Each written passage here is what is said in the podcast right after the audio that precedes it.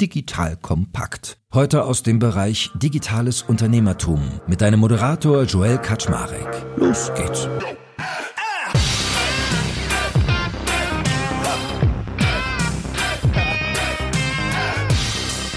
Hallo Leute, mein Name ist Joel Kaczmarek. Ich bin der Geschäftsführer von Digital Kompakt und heute gibt es die zweite Runde in Sachen Corporate Audio. Wer uns aufmerksam zugehört hat, hat vielleicht mitbekommen, dass ich schon mal den lieben Max Konrad von Hypecast bzw. Hype 1000, so als die Firma dahinter, zu Gast hatte. Und wir haben über Corporate Audio geredet. Und unsere erste Folge drehte sich ja um die Frage, wann macht denn das eigentlich Sinn? Welche strategischen Ziele könnte ich damit erreichen? Wie kann ich das so grob konfigurieren für mich? Also mir mal Ziele zu setzen. Und heute wollen wir mal ganz konkret werden. Also heute kommst du auf deine Kosten, wenn du gesagt hast, alles klar, ich bin ein Unternehmen und ich möchte gerne mit Audio etwas machen. Intern, extern, whatsoever, geben wir alles durch. Du hörst aus der heutigen Folge also erstens, wie kläre ich denn so meine Ziele, wenn ich sowas mache? Zweitens, wie entwickle ich die notwendigen Formatfragen dafür? Wie moderiert man das eigentlich? Welche Technologie brauche ich? Sollte ich das selber machen, mir Hilfe holen? Was kosten die Party eigentlich? Und nach hinten raus, wie vermarkte ich das Ganze? Also heute haben wir ein strammes Programm und äh, wie immer Disclaimer am Anfang. Der liebe Max Konrad, da bin ich noch unneutraler, als ich sonst immer schon bin, weil ich an seiner Firma auch beteiligt bin. Ich habe heute gerade wieder ein Monatsabschluss Update gekriegt. Es läuft wie geschnitten Brot. Das freut mich natürlich sehr. So, moin, moin. Max, schön, dass du da bist. Moin, danke für das Lob.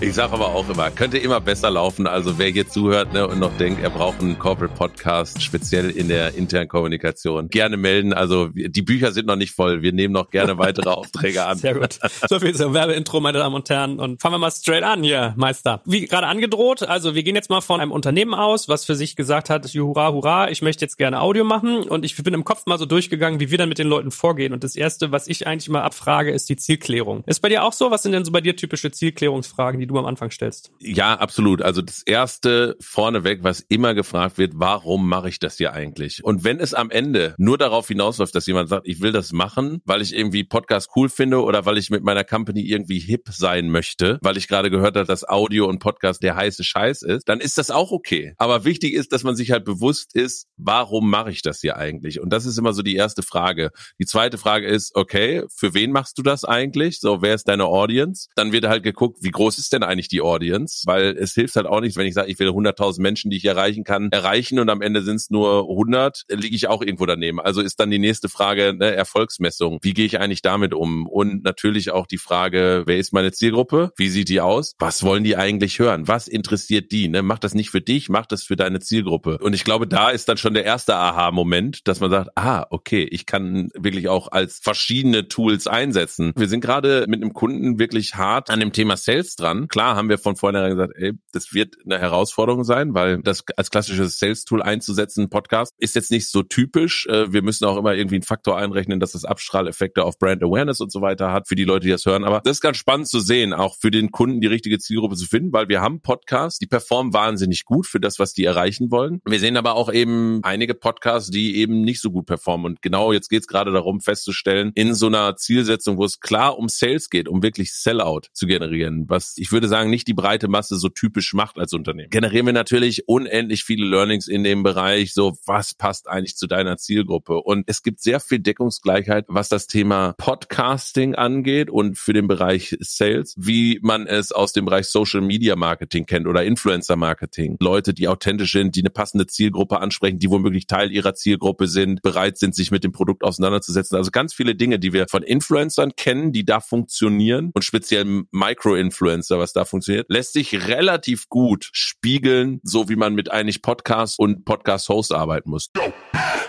Werbung. Aufgepasst! Wenn du ein B2B-Unternehmen bist, möchtest du jetzt deine Sales Pipeline mit neuen B2B-Leads füllen und dafür empfehlen wir dir unseren Partner SalesViewer. SalesViewer lässt sich total einfach erklären. SalesViewer entschlüsselt nämlich Unternehmen, die deine Webseite besuchen und zeigt diese in Klarnamen an. Du und dein Team sehen also ganz genau, wer eure Webseite besucht und wofür sich diese potenziellen KundInnen interessieren. Und dann gibst du einfach Vollgas, denn du kannst diese Unternehmen dann ja zielgenau ansprechen und einfach zu neuen KundInnen machen. Im Marketing und Vertrieb ist das also eine Wahnsinnsunterstützung für die B2B-Lead-Generierung. Deshalb nutzen schon viele Marktführer wie Stepstone, Avato Systems, Spot5, Talon One oder die Vodafone-Tochter Grand Centric SalesViewer und generieren damit täglich neue B2B-Leads. Und wenn das für dich interessant ist, dann teste SalesViewer doch einfach mal kostenlos. Alles, was du dafür wissen möchtest, findest du unter folgender Weiterleitung digitalkompakt.de slash salesviewer. Und wie immer verlinke ich dir das auch auf unserer Sponsorenseite unter digitalkompakt.de slash Sponsoren. Das war's mit dem Werbespot.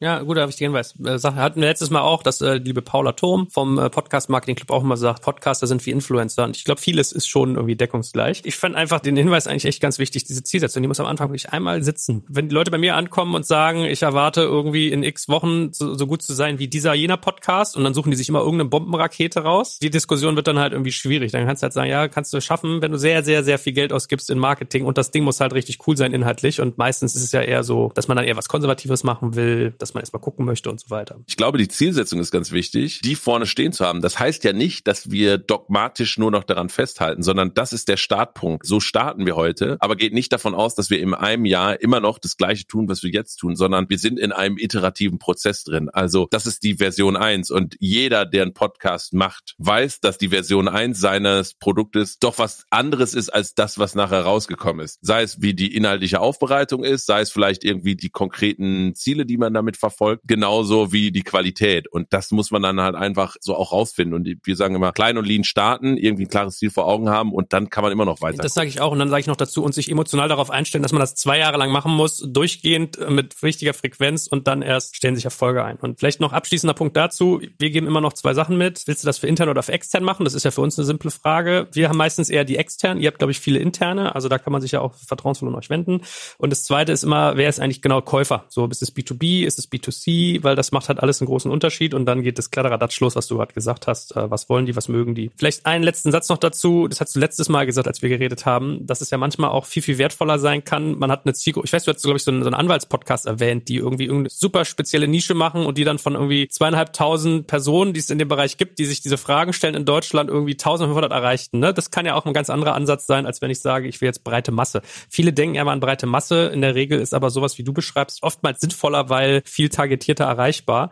Oder ein anderes Beispiel, was wir letztes Mal hattest, war, dass ich vielleicht meinen Elite-Kunden Updates zu meinem Produkt schon mitgeben will über so ein Audioprodukt, was ich jetzt nicht als Pressemitteilung an alle rausschicke, aber wo die ausgewählte Klientel was hört. Ich glaube, das ist so die größte Herausforderung gerade bei Unternehmen, dass die immer die B2C-Sicht wählen. Die kennen halt Spotify, die kennen Apple Podcast und immer so die Sicht nach außen Richtung Kunden, aber manchmal dann dabei vergessen, wer sind denn meine Kunden überhaupt da und mit wem konkurriere ich eigentlich auf so einer Plattform? Das ist so ein bisschen so, ja, es ist Wochenmarkt und ich sage dann, ich bin Maschinenbauer und will dann auf dem Wochenmarkt auch mein Produkt verkaufen. Das wird eine relativ starke Herausforderung. Es gibt ja Fachmessen und so muss ich dann vielleicht auch meinen Podcast sehen und sagen, hey, ich mache das hier B2B für meine wirklich Premium-Kunden und dann ist meine Zielgruppe auf einmal gar nicht mehr so groß, weil ich will irgendwie die Top-Ingenieure von irgendwelchen Unternehmen erreichen oder bin Automobilzulieferer, wie viele Leute kann ich da erreichen? Und daran muss ich das dann eben festmachen. Und da gibt's dann eben andere Methodiken, wie man da vielleicht in der Nische erfolgreich ist. Es gibt für jede Nische einen Podcast oder auch umgekehrt. Und warum besetze ich nicht als Unternehmen die Nische? Und speziell in Deutschland, ne, wir haben sehr viel hochspezialisierte Unternehmen im Mittelstand, die sind nicht dafür ausgelegt, irgendwie B2C groß machen zu müssen und sagen alle, ja, aber das mache ich erstmal für irgendwie Employer Branding ja, okay, aber ist das überhaupt deine größte Herausforderung? Wenn das so ist, dann ist es okay, aber deswegen ne, mit Leuten zusammenarbeiten, die mal die richtigen Fragen stellen. So, und dann geht der zweite Schritt los, nämlich die Formatentwicklung. Also das ist ja so das Spannendste eigentlich. Das ist das, wo eigentlich meistens auch mal wir ins Spiel kommen dürfen, weil äh, den Leuten da vielleicht die Erfahrung fehlt. Wir fragen halt immer unterschiedliche Dinge, aber das, wir haben so eine richtig so eine Art Excel mit irgendwie 150 Zeilen, wo wir dann so durchdeklinieren. Und es gibt so ein paar Classics, die sind ja naheliegend. Also, wie lang soll euer Podcast sein? In welcher Sprache macht ihr den? Wie wollt ihr stilistisch sein? Also eher locker frisch, eher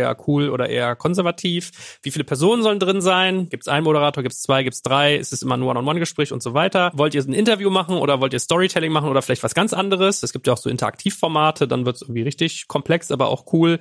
Und äh, wie ist so die Aufnahmesituation? Ist es remote oder vor Ort? Weil es macht einen überraschend großen Unterschied. Und last but not least, was sind so wiederkehrende Patterns? Also bei wiederkehrenden Patterns finde ich zum Beispiel macht das hier Fast and Curious ganz nett. Die haben halt immer so einen Einsager, dann irgendwie das letzte Wort hat heute Verena oder mein Finding der Woche oder der Buchtipp des Monats oder so, ne, dass man immer so eine Art Verankerung hat. Das sind so so Bumper oder Jingle oder irgendwie Kategorien bilden, ja, absolut. Mir haben sich direkt die Nackenhaare aufgestellt bei deinem ersten Punkt, den du genannt hast. Wie lang soll das eigentlich werden? Ich glaube, das ist die meistgestellte Frage, die wir kriegen, ist, der soll auf keinen Fall länger werden als 10 Minuten, 15 Minuten oder irgendwie sowas, wo man sagt, woher weißt du das jetzt schon? Und da sagen wir ganz klar, Form follows Function. Also was willst du erreichen? Was ist deine Zielsetzung? Mit wem willst du sprechen? Ah ja, wir machen hier ein Experteninterview, weil ich mein Thought Leadership positionieren möchte kannst du nicht ein Experteninterview in zehn Minuten abreißen. Das wird nicht funktionieren, weil das ist dann kein Experteninterview mehr. Also brauchst du mehr Zeit dafür. Finde alles andere raus und dann ergibt sich daraus, wie lang das Ding werden kann. Wenn du sagst, ich will ein, Business-Update machen, intern, mit den wichtigsten News. Klar, das Ding braucht nicht 45 Minuten werden. Da reichen zehn Minuten einmal die Woche, alle zwei Wochen, um den Leuten irgendwie kurz und knackig mitzugeben, was passieren soll. Also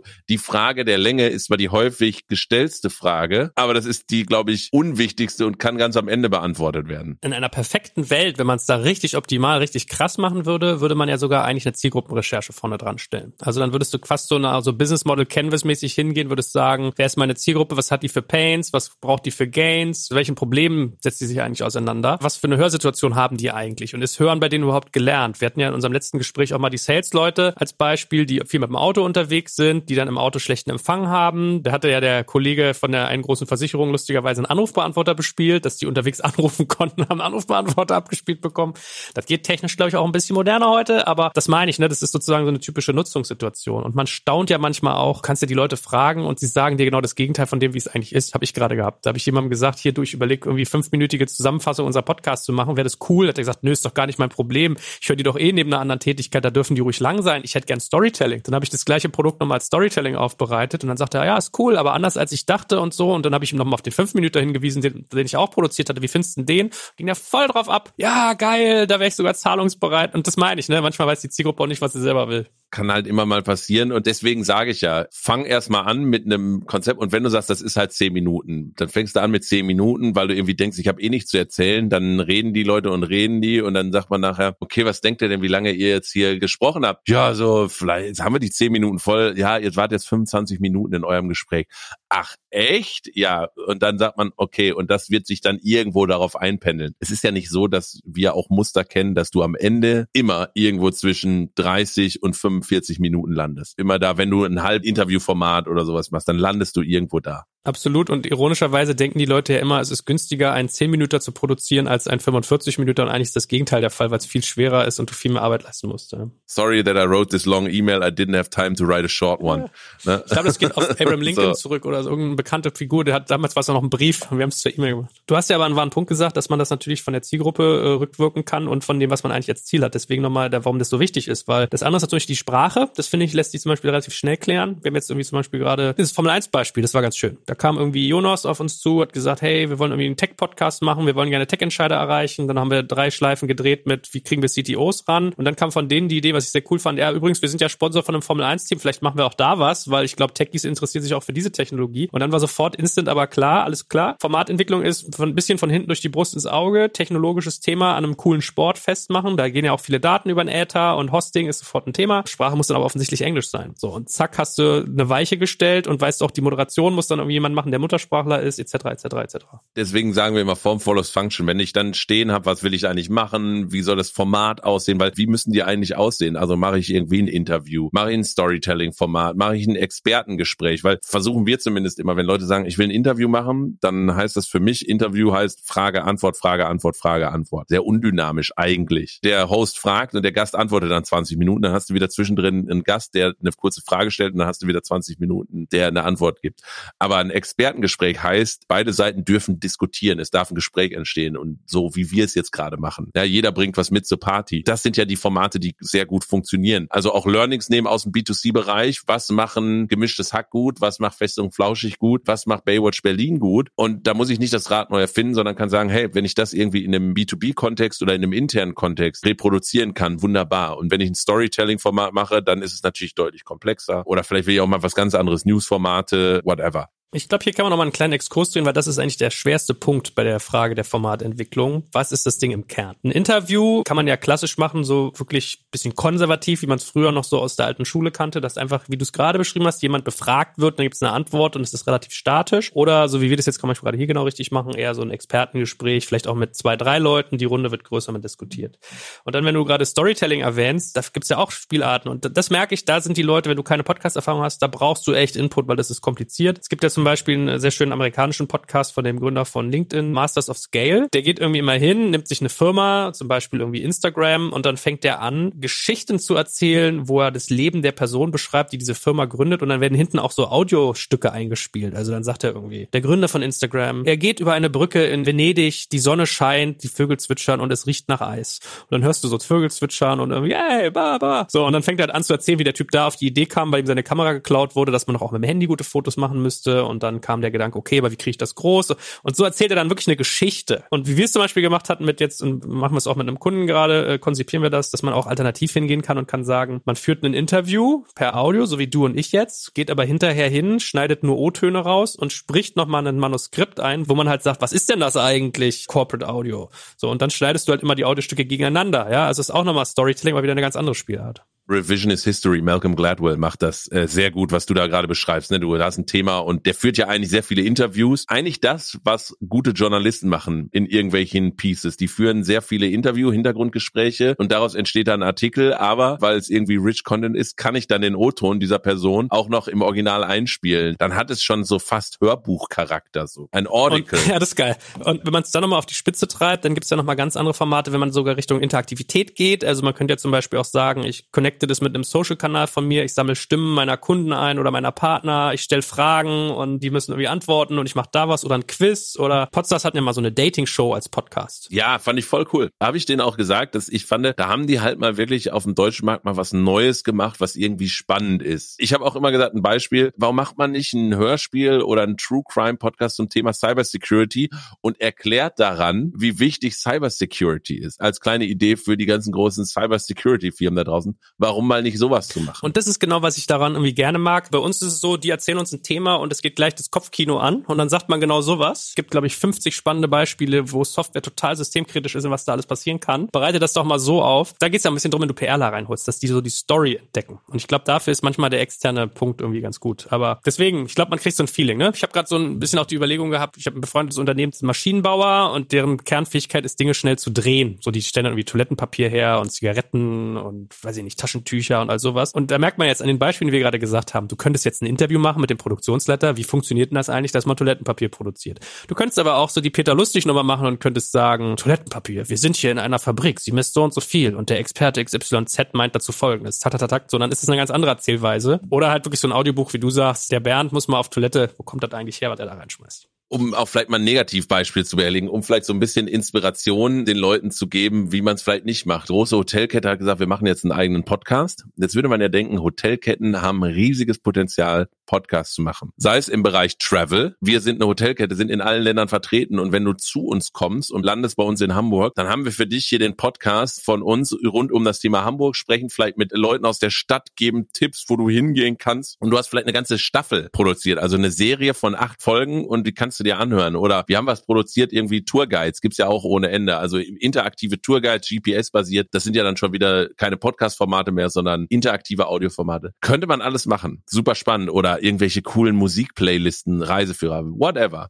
Was machen die? Erste Folge, ja, der CEO gibt mal irgendwie einen Ausblick über die Unternehmensstrategie für die nächsten fünf Jahre, wo man sich denkt so, für wen macht ihr das denn bitte? Investoren kennen eure Story. Aktionäre kennen eure Story. Die lesen sich so einen Bericht durch. Die wollen dazu keinen Podcast hören. Die sind auf der Jahreshauptversammlung und ansonsten gucken die sich eure Performance Sheets an oder gucken sich eure Jahresberichte an oder Quartalsberichte und gucken sich die harten Zahlen an. Ich als Hotelbesitzer, mir ist doch egal, wie deine Unternehmensstrategie für die nächsten fünf Jahre ist. Das ist dann oft so, wo man man merkt, da ist gefühlt kein Gedanke reingegangen, warum man das jetzt macht oder schlecht beraten wurde, wie auch immer. Also da gibt's halt tausendmal bessere Beispiele, wie man es machen könnte. Aber sehr guter Punkt noch, den du auch greifst äh, beim Thema Format. Viele Leute denken ja auch immer in Hardcore episodisch. Also das läuft durch und es kommt immer eine neue Folge. Muss ja manchmal gar nicht. Also das Beispiel, was du gerade gesagt hast, wäre ja zum Beispiel auch so, ich weiß nicht, welche Hotelkette das war, aber sagen wir jetzt mal wie Hilton oder so, dann könntest du ja den Podcast machen, Hilton Hamburg. Das sind zehn Episoden. Hilton Berlin, Rio de Janeiro, Hilton X, Hilton, also für jede Stadt dir quasi so ein eigenes Piece machen, wo du dann immer zehn Folgen hast, wo du sagst, die kulinarischen Highlights, wo gibt's irgendwie die Sightseeing-Sachen, Kulturtipps und so weiter und so fort. Und dann kommt nämlich der Punkt hinzu, mache ich das dann auf einer öffentlichen Plattform wie Spotify oder so? Oder sage ich halt, hey, Fashion Podcast About You beispielsweise, die haben ja einen Podcast, der ist auf Spotify und so weiter, schön und gut. Aber deren Ziel ist ja eigentlich zu sagen, so, wir wollen alles in der App, wir machen uns eigentlich frei von den GAFAs dieser Welt, haben unsere eigene App und da soll eigentlich alles drin passieren. So, ein Fashion Podcast in der App zu machen oder wie es eben Trade Republic macht mit irgendwie ohne Aktie wird schwer, wird, äh, kannst du dir in deren App anhören. Wenn wir jetzt das Thema Hilton haben, die haben ja mit Sicherheit eine Hilton-App und ich will ja irgendwie CRM betreiben und die Leute in mein Tool reinholen. Warum lade ich mir die Hilton-App runter? Ich will da nicht nur meine Buchung verwalten können, sondern vielleicht kriege ich da guten Content. Podcasts, die ich hören kann über Städte, Inspiration zu sagen, hey, weil ich die Hilton-App habe, höre ich dann da irgendwie spannende Podcasts, kriege da irgendwie welche Bonussachen. In der Bahn-App, warum nicht geilen Audio-Content von der Bahn, cool produziert, Geld haben die ja, wo ich dann sagen kann, ich kann in der Bahn-App, die ich ja eh häufig nutze, den Navigator, warum nicht da ein Entertainment-Programm drin? Oder dann verkaufst du dein Zeug als Hilton und sagst, pass auf, wir machen eine Partnerschaft, der Hilton-Podcast in der DB-App, weil ich fahre ja vielleicht im Zug nach Berlin und die Bahn weiß es ja, dass ich nach Berlin fahre und dann sagt er so, hey, pass mal auf, hier der Hilton Podcast über Berlin, den kannst du dir doch mal anhören. Also dann hast du halt auch noch irgendwie Dynamic Content Insertion. Limitiert euch nicht nur mit dem sturen Interviewformat im Podcast. Jetzt kommt ein kleiner Werbespot. Aufgepasst! Wusstest du, dass HR-Teams heutzutage mit mehr Aufgaben denn je konfrontiert sind? In der aktuellen Studie HR Trends, die Zukunft der Personalarbeit 2024 von Sage, wurden HR-Teams aus sieben verschiedenen Ländern und über 20 Branchen befragt, um top aktuelle Insights in der Entwicklung des Personalwesens zu geben. Sage entwickelt HR-Tools und Software für dein Unternehmen, um Lohnabrechnungen, Personalmanagement, Buchhaltung und mehr zu vereinfachen. So, und die Studie von Sage zeigt unter anderem, dass ganze 91% der HR-Teams angeben, dass ihre Arbeit Arbeitsbelastung im letzten Jahr zugenommen hat, aber gleichzeitig glauben 79 Prozent der Befragten, dass Automatisierung ihre Prozesse zukünftig verbessern und Zeit sparen kann. Ebenfalls spielt auch KI eine große Rolle. Derzeit nutzen etwa ein Drittel bereits Chatbots wie ChatGPT in ihren Prozessen und circa drei Viertel der PersonalleiterInnen sind sich bereits sicher, dass KI die Arbeitsweise im HR revolutionieren wird. Du merkst, die Studie ist vollgepackt mit Statistiken, überraschenden Erkenntnissen und Tipps für HR-Führungskräfte, die vorankommen wollen und zeigt eine Momentaufnahme der sich stetig wandelnden Rolle von HR heute. Am besten schaust du dir die Studie HR-Trends, die Zukunft der Personalarbeit 2024 selbst an. Unter digitalkompakt.de slash Sage, S-A-G-E, kannst du sie dir komplett kostenlos herunterladen. Und wie immer findest du alle Infos auch auf unserer Sponsorenseite unter digitalkompakt.de slash Sponsoren. Werbung Ende. Und last but not least zum Thema Formatentwicklung können wir auch noch eine Sache sagen. Eigentlich macht es auch Sinn, sich mal über Werbung im eigenen Podcast Gedanken zu machen. Also viele Unternehmen produzieren den ja und denken ja gar nicht dran, dass der Geld reinbringen muss. Du willst wahrscheinlich jetzt auch nicht als Hilton da irgendwie Dunkin Donuts Werbung drin haben oder sowas. Was man ja auch sagen muss, so ein Podcast kann ja sehr gut benutzt werden, dass du mal Updates gibst, so kleine Werbeblöcke einstellst zu eigenen Produktupdates, die es gibt. Weil in der Regel, wenn du den Podcast gut machst, hast du ja so eine gewisse Sympathie und kannst dann halt sagen, ach übrigens, wir haben jetzt was Neues, kauf fünf Nächte, krieg eine umsonst Karte bei uns. Ich würde auch externe Partner einbinden könnten. In den Hilton Hotels gibt's immer irgendwelche Shampoos oder sonstige Geschichten. Also überall da, wo es Sinn macht. Oder ich bin Restaurant, also das Restaurant hat dann irgendwie was, weil das extern betrieben wird oder verkauft dann noch irgendwas. Die verkaufen auch in Hotels auch allen möglichen Kram immer. SeaWorld oder so, ne? Bis im Hilton kommt noch in die SeaWorld, weil wir haben gerade ein Angebot. Also ich finde, da geht es auch, wenn du die passenden Partner hast. Why not? Stimmt, auf dem Scale macht das sogar richtig Musik. Und Zielgruppen genau, was du ja vielleicht nicht immer im Public Space hinkriegst, wenn du nicht irgendwie sehr gute dynamische Ad-Server verwendest. Ja, ich, ich glaube, ich weiß, wenn ich nach dem Podcast hier heute mal versuche, meine auf LinkedIn zu recherchieren, wer der Marketingchef ist.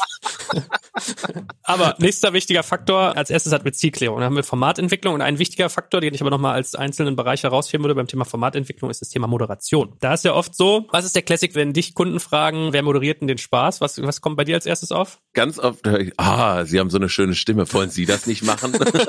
ja, und ich wette, das hörst du auch oft so, ey, du bist doch super Experte, du hast doch einen Podcast, mach du das doch. Oder, ja, da holen wir uns irgendwie jemanden ran, der Lokalpromi oder sonst wer, oder einen echten guten Sprecher aus dem Radio und der macht das dann wenn es ein Corporate Podcast ist, dann will ich doch irgendwas vermitteln. Der Podcast kann helfen, persönliche, emotionale Bindung zu dem Unternehmen herzustellen. Die Leute, die meinem Unternehmen eine Stimme geben, dann sollten das Leute aus dem Unternehmen sein, weil oftmals sind die Leute, die im Unternehmen arbeiten, können alle halbwegs gut sprechen, weil es irgendwelche Management-Leute sind, die E-Präsentationen halten und sich gerne reden hören, mich eingeschlossen. Die sind meistens Experten auf ihrem Gebiet, sonst wären sie halt nicht im Unternehmen. Also habe ich schon sehr viele Checkboxes geklärt und das sind Leute, die kennen halt dein dein Unternehmen. Why not use them? So abgedroschen wie dieses 1 und 1 Beispiel ist. Hallo, ich bin Markus irgendwas und ich bin der Chefvertriebler von 1 und 1. Ob der das wirklich ist, weiß ich nicht. Aber eigentlich hast du die großen Experten und Moderatoren und Brand Ambassadors direkt im Haus. Wenn Leute sagen, ich mache das mit irgendeinem Prominenten, ich lade mir prominente Gäste ein und wir sagen immer, kannst du machen, aber guck doch erstmal, wenn du es ohne Gäste machst, ohne prominenten Einfluss, wie viele Leute hören es denn wirklich? Also, weil sonst kriegst du nie ein realistisches Bild darüber, wie erfolgreich eigentlich dein eigenes Produkt ist. Hast du natürlich auch immer, wenn du mit Promis arbeitest, das Risiko, dass dann was positiv auf dich abstrahlt, halt auch, auch negativ abstrahlen kann. Dann würde ich lieber sagen, play the long game und entwickel was, was wirklich die relevanten Zielgruppen erreicht. Mal ein anderes Beispiel noch, kennst du auch, ich glaube, die ganz einem Herzen, HubSpot.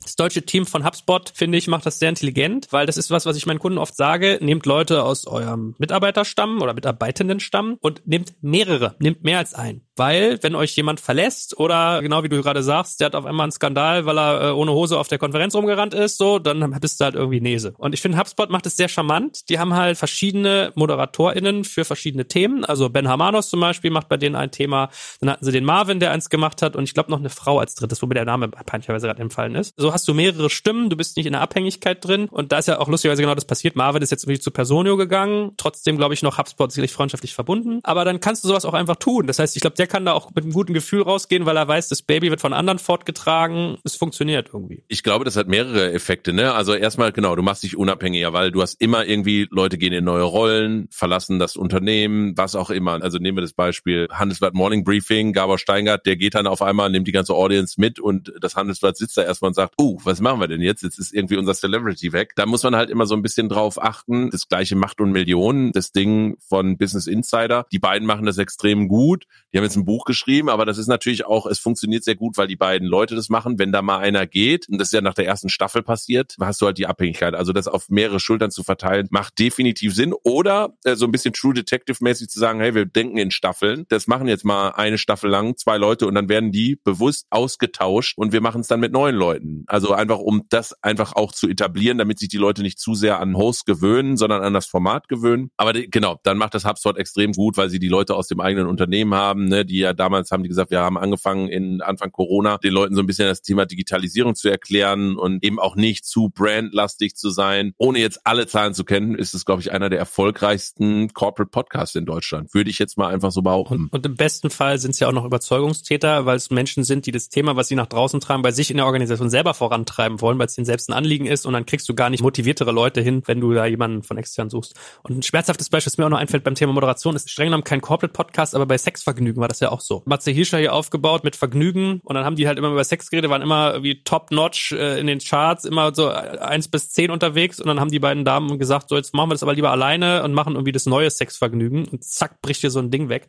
Da waren es fairerweise sogar mehrere Schultern, also du bist nicht immer gefeit vor, aber einen Plan nee, haben klar. ist halt wichtig. Ja, absolut, absolut. Und jetzt kommt ein, ein Themenblock nämlich, da müssen wir aufpassen, weil da können wir eigentlich eine ganze Folge füllen und uns geht hier langsam auch schon die Zeit aus. Technologie. Was brauche ich eigentlich für Tech, wenn ich sowas mache? Vielleicht fangen wir mal an. Also ein Case ist natürlich Hardware. Mikrofonierung. Da können wir, glaube ich, wie gesagt, also du und ich haben im Vorgespräch eben sind wir schon abgedriftet, wer welche Mikros hat. Ich habe gefühlt schon zehn durch, du wahrscheinlich auch. Long story short, ich finde, man sollte immer eine, eine Sache als Unternehmen verstehen. Es gibt drei Charakteristiken, aber die wesentlichen sind einmal Niere und einmal Kugel. So, und Niere ist sehr gerichtet, die nimmt dich quasi normal auf, deine Stimme in einem sehr spitzen Winkel und alles, was nicht in deiner Richtung ist, nicht. Und ich habe nämlich den Fehler gemacht, am Anfang hatten wir ein Mikrofon mit Kugelcharakteristik, da haben wir uns das Yeti geholt. Das hat den gesamten Raum mit aufgenommen. Und wenn man da eine beschissene Raumsituation hat, wie wir es damals hatten, weil wir immer bei den Firmen in den Meetingräumen saßen und zu Gast waren, da hast du jede Kacke gehört. Wenn man jetzt technische Empfehlungen will, ich glaube, da gibt's so ein paar Classics. Du hast das Shure SM7B, das haben, glaube ich, viele. Anderer Klassiker ist ja mittlerweile äh, Rode Podcaster NT-USB oder NT-USB Mini. Und wir haben Electrovoice RE20, also das sind halt schon richtig gute Studiomikrofone. Und da muss man sich noch überlegen, wo zeichnet man auf. Also wir arbeiten mit Mischpulten mittlerweile. Äh, wir haben hier das Zoom L12. Man kann aber auch mit Aufnahmegeräten arbeiten, wo so ein anderer Klassiker, glaube ich, das Zoom H6 oder H8 ist. Da kann man dann vor Ort aufnehmen. Oder,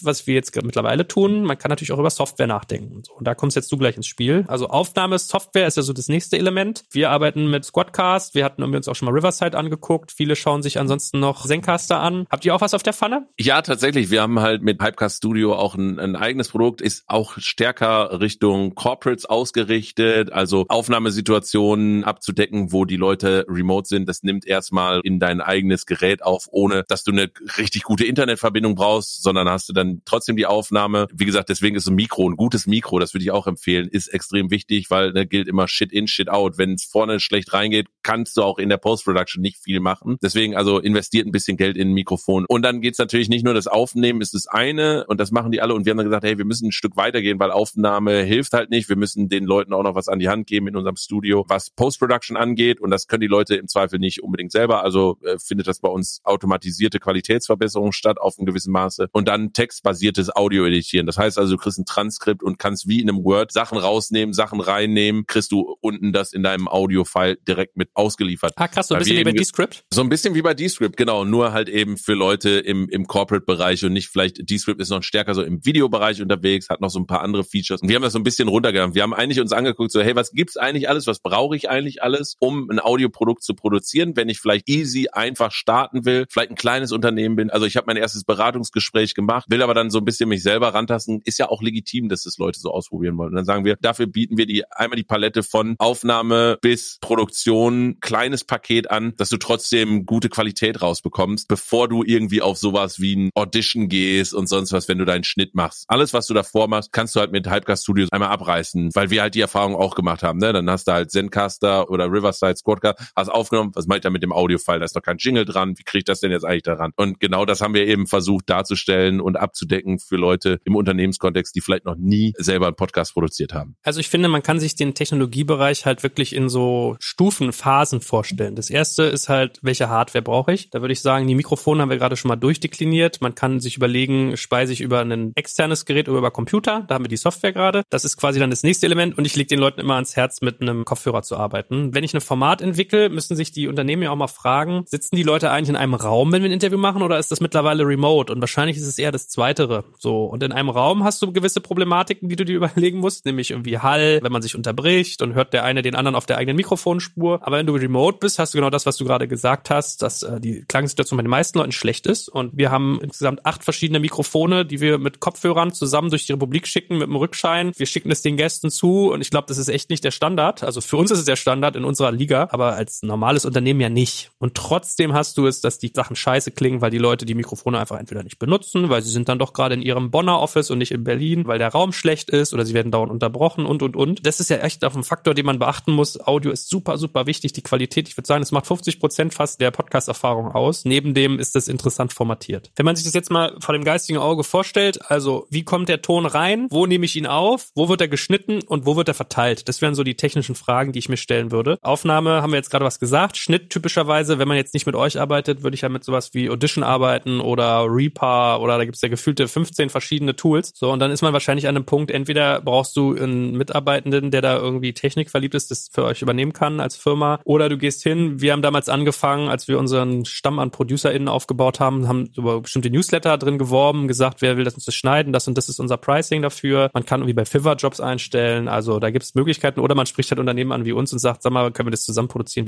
was bietet ihr denn da an? Und dann hat man, glaube ich, Hosting und Distribution, also da ist ja der Klassiker eigentlich, viele denken an Soundcloud erst, wo ich sagen würde, das ist für mich schon seit längerem irgendwie outdated. Du kannst es zwar in Apple und irgendwie auch in Spotify und was reinschieben, aber es kann ganz viele Sachen nicht. Hat auch irgendwie Analytics, die nicht mehr auf dem richtigen Stand sind. Also unser Faktor ist Podigy, wo wir hosten. Fairerweise ziemlich teuer auch, so, aber kann halt auch viel. Was sind sonst so die Sachen, wo ihr mitarbeitet? Ich habe ein paar private Sachen bei Libsyn, das war mal so der Goldstandard ja, vor, glaube ich, 20.000 Jahren, die jetzt aber Julep gekauft haben, unter anderem. Ich glaube, viele wechseln gerade so auf Megafon. Ja, aber da bist du ja auch nur in dem, da bist du ja nur in dem Spotify-Universum drin, ne? Genau. Acast ist, glaube ich, ein Ding, die sich äh, sehr gut positioniert haben. Podigy ist aus meiner Sicht irgendwie so, was in Europa das Ganze angeht und in Deutschland. In Deutschland ist das, glaube ich, Goldstandard. So, da sind halt alle, die machen das extrem gut. Wir bieten natürlich bei uns das Thema auch mit an, wird kommen, weil viele Kunden sagen, hey, ich habe meine internen Podcasts bei euch, kann ich da auch was anderes machen? Kann ich die auch extern hosten? Also wird es in Zukunft auch diese Funktionalitäten geben? Also in Zukunft, wenn du ich Corporate bin, würde ich sagen, bieten wir eine Alternative an, um dort seinen ganzen Kram auch äh, zu hosten. Wie gesagt, wir treten da nicht in Konkurrenz, sondern wir sagen, wir haben einen anderen Fokus, aber wenn du willst, kannst du Dinge auch im Public Space available machen. Und vielleicht mal, dass die Menschen Gefühle haben, worauf kommt's an. Also wenn du auf so einer Plattform wie Podigy bist, du kannst halt an einem Interface pflegst du deine Inhalte, hast die Folgen, kannst die ganzen Textbausteine, also was wie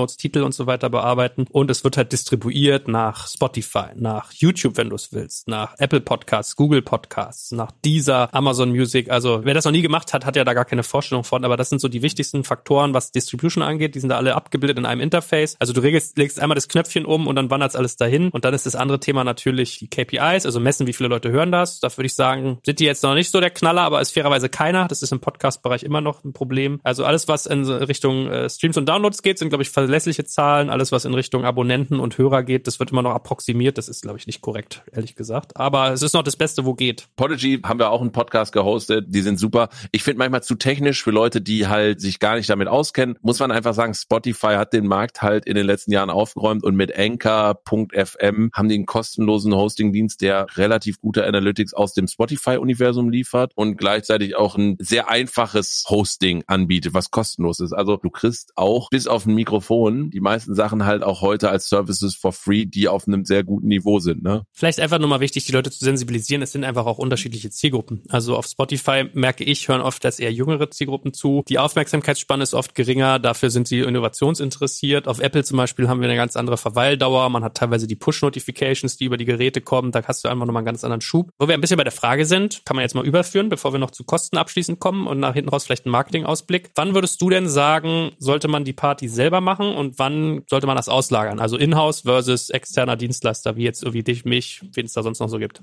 Wenn du bei den meisten Sachen, die wir jetzt besprochen haben, sagst, wow, das ist ja interessant, höre ich heute zum ersten Mal, da sollte man auf externe Partner setzen. Und in den meisten Fällen würde ich den Leuten sagen, hey, zum Start und wenn es nur ein Workshop ist, um zu sagen, pass auf, das brauchst du alles, würde ich immer mir Experten ins Haus holen, weil du machst einen Podcast für dein Unternehmen, da solltest du halt nicht anfangen, irgendwie ein Produkt zu produzieren, was minderwertig ist. Du setzt ja auch nicht irgendwie dich selber hin und sagst, der CEO fängt an, unseren Insta-Kanal zu betreuen oder unseren TikTok-Kanal zu betreuen. Da ist das irgendwie gelernt und bei Podcast denkt man so, ach, das lassen wir mal so nebenbei laufen. Wenn du aber Ressourcen hast, zeitliche Ressourcen und Expertise in-house hast, weil du vielleicht irgendwie ein Publisher bist und eh schon Studio hast und dich damit auskennst, go for it. Für die meisten wäre immer noch der Schritt. Sprich erstmal mit jemandem, der Ahnung hat und dann siehst du ja, wo dein Level ist. Und wenn du einen guten Consultant hast, sagt er dir im Zweifel auch, hey, pass auf, das kriegst du auch gut alleine hin. Hier sind die Tipps und Tricks, die du brauchst, um das auf die Bühne zu bringen. Und ich helfe dir vielleicht an der einen oder anderen Stelle noch beim Thema Vermarktung. Das wäre so meine Empfehlung.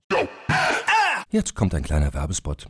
Aufgepasst. Du kennst es doch sicherlich auch. Der Frühling ist im vollen Gange, es müsste mal wieder geputzt werden oder auch ausgemistet. Also wir haben das Thema auf jeden Fall gerade, denn nach unserem großen Live-Treffen von unserem Business Club Makers and Shakers misten wir gerade unseren ganzen Keller aus und dabei gibt es auch Dinge, da habe ich gar keine Lust, die aufwendig ins Internet zu stellen, sondern suche Hilfe. Und zwar haben wir da einen spannenden Partner, den kennst du bestimmt auch schon, denn mit Rebuy kannst du deine gebrauchten Artikel, wie zum Beispiel Bücher, Musik, Filme oder Technik wie Smartphones, HiFi und vieles mehr verkaufen. Komplett stressfrei, ohne lästiges Erstellen von Anzeigen und vor allem ohne stressige Kommunikation mit KäuferInnen. In nur 30 Sekunden findest du heraus, wie viel Geld du für deine Artikel bekommst und wenn dein Artikel im Lager von Rebuy angekommen ist, bekommst du das Geld ganz automatisch schon sechs Tage später ausgezahlt. Also, mach's wie wir, spar dir doch einfach das Text- und Abfotografieren deiner Schätze und besuche direkt Rebuy. Unter digitalkompakt.de slash Rebuy habe ich dir eine Weiterleitung eingerichtet und alle Infos findest du wie immer auch auf unserer Sponsorenseite unter digitalkompakt.de slash Sponsoren. Werbung Ende.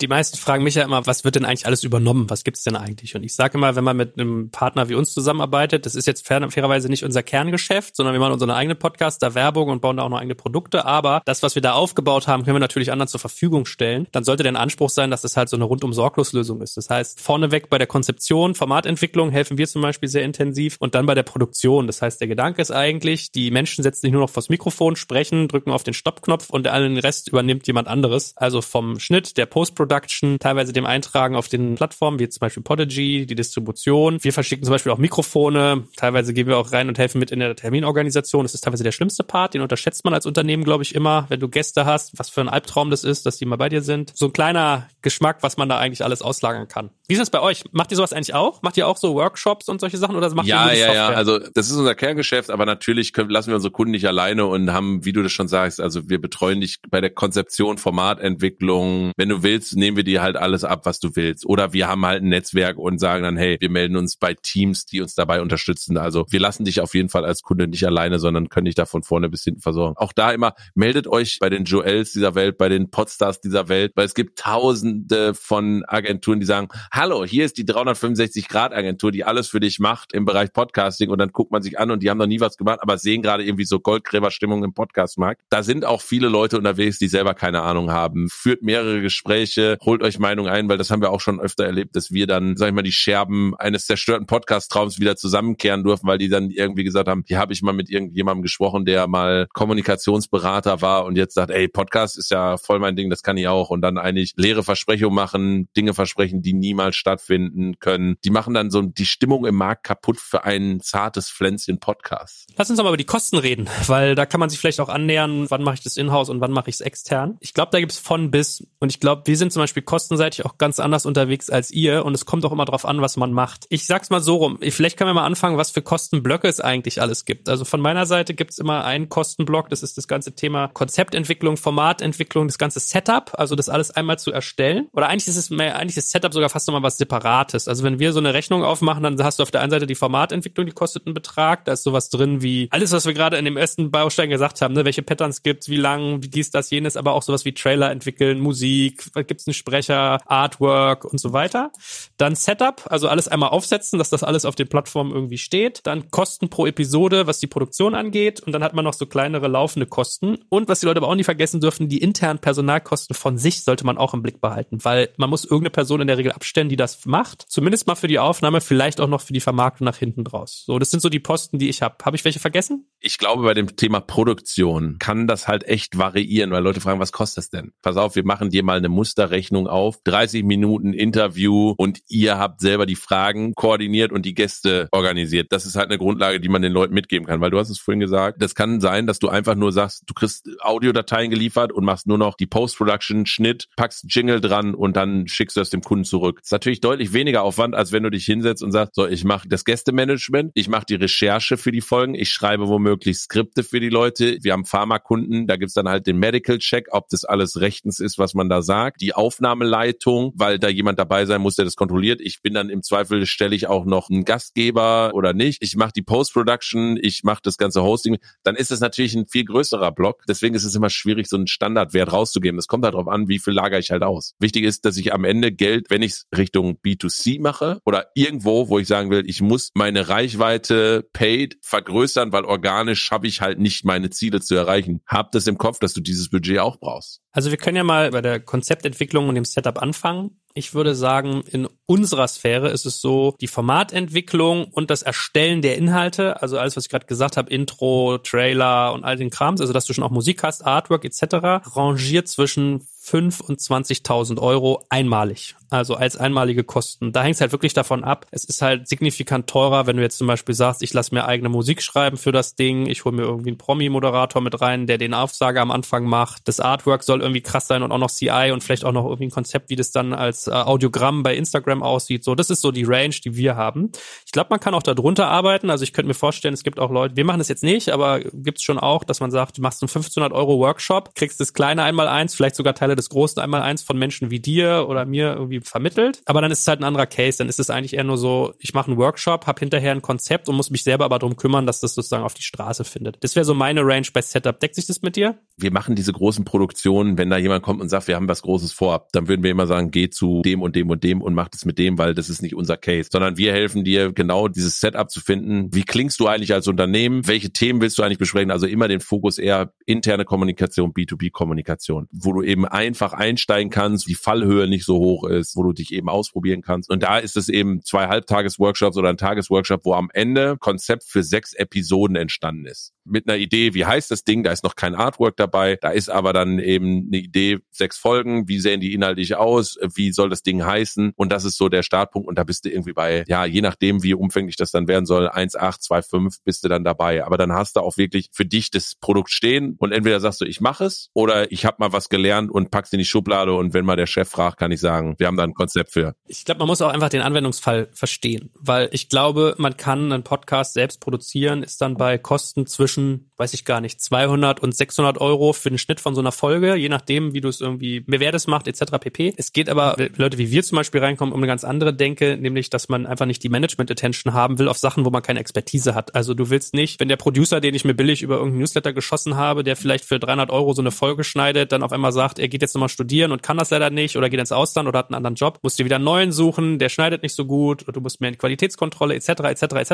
Also alle diese Faktoren kannst du dir abnehmen lassen und die andere Frage ist halt, habe ich Expertise? Wenn ich das jetzt starte, wird es genauso gut, wie wenn einer das irgendwie konzipiert, der das halt schon irgendwie sechs Jahre macht. Wie gesagt, auch da wieder gleiche Parallelen zu Social Media. Ne? Also niemand im Unternehmen würde heute auf die Idee kommen zu sagen, ey, unser neuen TikTok-Account, also wenn ich ein großes Unternehmen bin, würde sagen, so jetzt lasse ich da mal irgendwen dran, der soll das jetzt mal nochmal so nebenbei mitmachen würde keiner auf die Idee kommen, sondern da sagst du, sprichst du mit deiner Agentur. Das ist ja auch ein zweiter Bereich, wo wir sagen, hey, ganz viele Kommunikationsagenturen sind oft die ersten Ansprechpartner. Die unterstützen wir natürlich auch und machen extra Workshops und Masterclasses für Kommunikationsagenturen, die eben keine Expertise im Audiobereich haben. Mit denen arbeiten wir natürlich auch eng zusammen. Wir helfen euch da, dass ihr eure Formate platzieren könnt, dass ihr vor eurem Kunden richtig auftreten könnt, weil ihr seid der erste Ansprechpartner und wir supporten euch im Hintergrund, weil das ist natürlich auch ein relativ häufiger Fall, eben Kommunikation Kommunikationsagenturen gefragt werden, hey, unser CEO will einen Podcast machen, mach das mal. Und dann sagt natürlich jede schlaue Kommunikationsagentur, klar machen wir das, können wir natürlich auch und gucken dann, wen sie dafür finden, der denen da helfen kann. Ne? Ja, ich meine, am Ende des Tages habe ich auch bemerkt, so Unternehmen stellt sich ja die Frage, alles klar, wenn ich das jetzt alles selber mache, was die äh, Dudes und Dudettes da drüben machen, dann heißt das also, ich muss eine Person einstellen, die kostet mich wahrscheinlich 60 bis 80.000 Euro Jahresgehalt. Das rechnest du dann mal durch zwölf und dann hast du relativ schnell beantwortet, ist es günstiger, wenn ich das irgendwie auslagere oder nicht. Um nochmal auf Folgenkosten jetzt einzugehen, gehen. Also was kostet denn die Produktion pro Episode? Also ich würde sagen, wir arbeiten gar nicht unter 1500 Euro pro Episode, wahrscheinlich sogar eher zweieinhalbtausend. Und dann hängt es aber sehr, sehr stark davon ab, was macht man. Ich würde sagen, wir haben von zweieinhalb bis teilweise 10.000 haben wir schon alles irgendwie dabei. Und es ist halt wirklich so, wenn du halt hingehst und sagst, genau das, was du beschrieben hast, jemand kommt, du hast einen Journalisten, der spricht die Gäste selber an, der terminiert mit denen die Aufnahmen, der interviewt die, hinterher transkribiert er das Zeug, schneidet O-Töne raus, macht das noch mundfertig, dass du das vielleicht hinterher über LinkedIn, Instagram und Co. auch als Firma gut teilen kannst, weil da geht's ja weiter mit dem Podcast, dass du eigentlich sagst, einmal ein krasses Content-Piece machen, nach hinten delivern, dann schreibt er dir ein Manuskript, dann sprechen deine Mitarbeitenden irgendwie eigentlich nur was ein, das wird dann zusammengeschnitten. Das ist sozusagen, wo wir eher in der rechten Ecke sind, also wo es deutlich teurer wird, 4, 5, 6.000 Euro pro Episode aufwärts.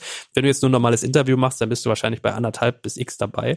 Und dann kann man sich immer noch überlegen, gibt es noch so Rundum-Services? Also wir haben teilweise Leuten, mussten wir helfen, die hatten Handynsignale auf der Tonspur, dann müssen wir da jemand mit einer speziellen Software rein und der die Handysignale runterholt. Für manche müssen wir Mikrofonversand machen, manche wünschen sich Terminhilfe etc. etc. Also das mal so als Range. Und ich glaube, da gibt es aber deutlich, deutlich günstigere Angehen, wenn man jetzt sagt, ich will auf kleiner Flamme experimentieren. Das ist so das Spektrum. Macht ihr selber auch Produktion von einzelnen Folgen und berechnet die? Wir haben noch ein paar Kunden, mit denen wir so gestartet sind. Wenn Kunden reinkommen und sagen, hey, ich finde die Software toll, ich will das an meine Leute ausspielen, aber habe ich auch alles easy verstanden, aber ich weiß gar nicht, wie ich jetzt eine Folge mache. Die lassen wir halt nicht alleine da stehen, sondern die begleiten wir eigentlich und wir gucken dann halt, also wie gesagt, Spezialisierung bei uns, interne Kommunikation, B2B-Kommunikation, in einem Setup, wo Leute in einem Remote aufnehmen, in einem Büro sitzen und so weiter. Also da liegt so unser Schwerpunkt. Also wirklich der Fokus auf Unternehmen und unternehmensinterne Kommunikation. Wenn die Kunden anfangen, begleiten wir die, so dass sie irgendwann das selber machen können, sind aber dann je nachdem, wie aufwendig das Ganze ist, irgendwo zwischen, also reiner Schnitt, ne? Die haben alles gemacht, schicken uns nur noch das File, sagen, bitte einmal Post-Production, ein bisschen Schnitt, dass die Stellen rauskommen, für eine halbe Stunde, da bist du irgendwie bei 400, 500, 600 Euro. Wenn es dann irgendwie in wirklich sowas wie geht, Recherche und wirklich aufwendiger, was da zusammenbasteln mit irgendwelchen Bumpern und so weiter, kann das auch mal irgendwie anderthalb, 2000 Euro kosten. Ist immer die Frage, ich glaube, es gibt eine große Price Range, es gibt auch irgendwie günstige Produzenten. Was wir auch immer gucken ist, ne, wo liegt unsere Kernkompetenz, wo liegt unsere Expertise? Wir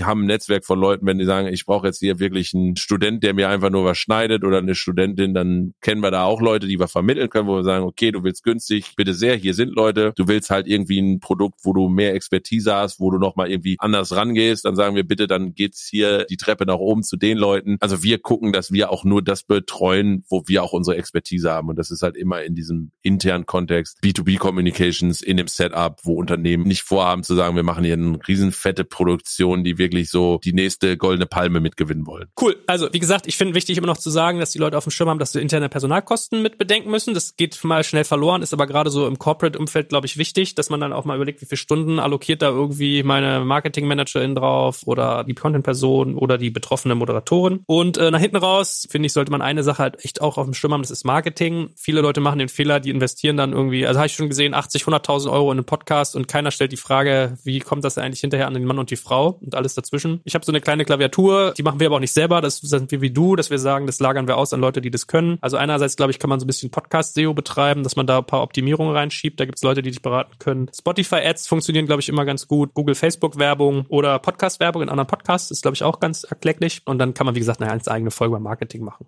Hundertprozentig. Also würde ich auch bestätigen, wenn du jetzt nicht selber irgendwie ultra prominent bist. Und ich würde sagen, es gibt ein paar Unternehmen, die vielleicht so eine Strahlkraft haben, dass die auf Anhieb halt was Großes produzieren können. Wenn du nicht irgendwie Nike oder McDonalds oder so, die richtig viel Geld da reinstecken und sagen so, wir bringen das richtig groß raus, dann brauchst du Marketing-Support, genau wie du es beschrieben hast. Und das solltest du einplanen, weil du bist halt mit deinem Unternehmen und deinem Podcast nicht das nächste gemischte Hack oder fest und flauschig oder Baywatch Berlin. Du bist halt dann leider nur, und das muss man den Leuten auch immer klar sagen, nur ein Corporate Podcast, der den Leuten am Ende des Tages irgendwas verkaufen möchte. Dafür machen wir Business, um was zu verkaufen. Das ist auch legitim. Aber dann musst du dir auch klar sein, habt die richtige Zielgruppe oder wenn du große Reichweiten willst, habt das Geld dafür. Cool. Also nochmal ganz kurz zusammengefasst. Wir haben heute darüber gesprochen, dass irgendwie die Zielklärung am Anfang super wichtig ist. Also für wen mache ich das eigentlich? Wer ist die Zielgruppe? Was wünscht die sich? Was ist mein strategisches Ziel dahinter? Dann geht's in die Formatentwicklung, wo man sich viele Fragen stellen muss von der Länge über die Anzahl der Personen, welchen Style, welche Sprache und so weiter und so fort. Dann Moderation als ein wichtiger Faktor innerhalb dieser Formatentwicklung, haben wir viel drüber geredet. Technologie, wo wir die Ebenen hatten, Aufnahme, Hardware, Schnitt, Production und Distribution. Dann mache ich das intern oder extern und was kostet mich der Spaß eigentlich? Und last but not least noch die Anregung, da sich über Marketing Gedanken zu machen. Also, es war ein schöner, bunter Ritt, hat mir viel Spaß gemacht, lieber Max. Und nochmal als Zusammenfassung, wann wendet man sich an dich? Für Podcast im Bereich Corporate, für intern B2B und wenn man grundsätzlich mal was zum Thema Corporate Audio erfahren möchte, auch über das klassische Podcasting hinaus. Sehr gut. Und wer irgendwie Produktion sich wünscht von irgendwie anspruchsvolleren Dingen, viel abgenommen bekommen wird, das Rundfunk-Sorgungspaket, der kann mir mal irgendwie auf LinkedIn oder per E-Mail eine paar Zeilen droppen. In diesem Sinne, hat mir viel, viel Spaß gemacht, Max. Vielleicht mal bald wieder. Ja, gerne. Bis bald. Danke, dass ich dabei sein durfte. Ciao, ciao. Danke fürs Zuhören beim Digital Kompakt Podcast. Du merkst, hier ziehst du massig Wissen für dich und dein Unternehmen heraus. Wenn du mit uns noch erfolgreicher werden möchtest, abonniere uns auf den gängigen Podcast-Plattformen. Und hey, je größer wir werden, desto mehr Menschen können wir helfen. Also erzähl doch auch deinen Kolleginnen und Kollegen von uns. Bis zum nächsten Mal.